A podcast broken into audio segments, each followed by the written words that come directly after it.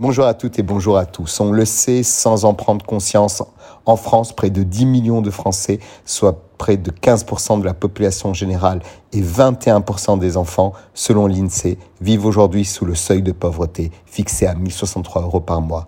Être pauvre, c'est déjà un combat, mais la double peine est encore plus dramatique. Pauvre, c'est souvent payer tout plus cher que les autres classes de la population, et que le seul droit qu'ils aient est de se taire. Ne dit-on pas salaud de pauvre? Pauvre, c'est de devoir payer plus cher et pour tout. Un peu comme si la vie était une série télé où les scénaristes sont un peu trop cruels. Imaginez-vous financièrement au bord du précipice, encaissant les frais d'incident bancaire qui peuvent aller jusqu'à trois ou quatre fois la somme impayée et sans compter les frais divers. Peu savent qu'il existe une offre dite OCF pour limiter ses frais dans sa banque. Mais la demander, c'est aussi se marginaliser. Ajoutez à cela une vieille voiture qui tombe en panne plus souvent que vous ne changez de chaussettes et vous avez tous les ingrédients pour une tragicomédie version 2024. Dans cette mauvaise série, acheter de la nourriture en promotion est un luxe que vous ne pouvez pas vous permettre car moins cher, c'est acheter souvent en plus grande quantité.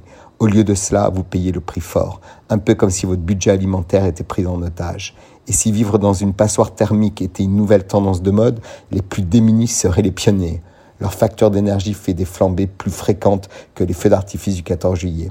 Pour couronner le tout, ils jonglent avec des cartes téléphoniques prépayées, faute de forfaits récurrents à bas prix comme s'ils étaient des illusionnistes du budget. Et voilà, bienvenue dans le monde de la double pénalité du pauvre, en France ou ailleurs, un phénomène qui n'a rien d'une farce. Au lieu de s'atténuer, le problème s'est amplifié avec l'inflation, comme si le scénario de cette comédie financière devenait de plus en plus absurde.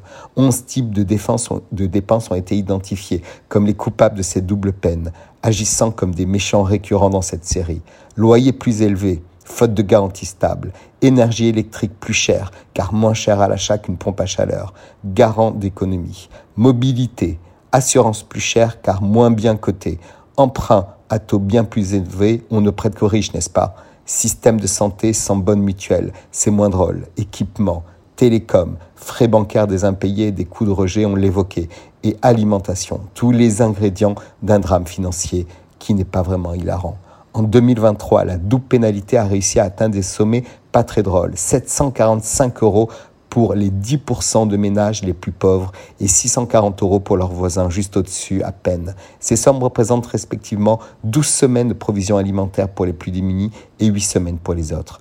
Mais comme dans toute bonne histoire, il y a de l'espoir. Du moins des solutions à nous de les trouver sans tomber dans l'assistanat stupide et stérile. Des dispositifs existent pour réduire ces doubles peines. Limiter les frais bancaires de rejet ou d'impayés pour les banques, créer une complémentaire de santé solidaire sur le marché privé et plus propre qu'une CMU infamante, faire connaître les offres bancaires clients fragiles qui existent déjà, développer les hypermarchés solidaires où tout a un vrai prix mais à un prix coûtant pour les plus pauvres, comme cela existe dans beaucoup de pays. Cependant, on peut aller plus loin, comme le rappelle l'action Tank affirme qu'avec des leviers tels que la réduction du taux de non-recours aux aides personnalisées au logement et le renforcement de la garantie dite vissale. Alors, dans cet épisode de la comédie financière de la vie réelle, les héros luttent pour alléger le fardeau financier des plus démunis. Espérons que cette histoire finisse par un rire libérateur où la double pénalité devient un souvenir lointain dans la sitcom de la vie quotidienne. Très belle semaine à tous.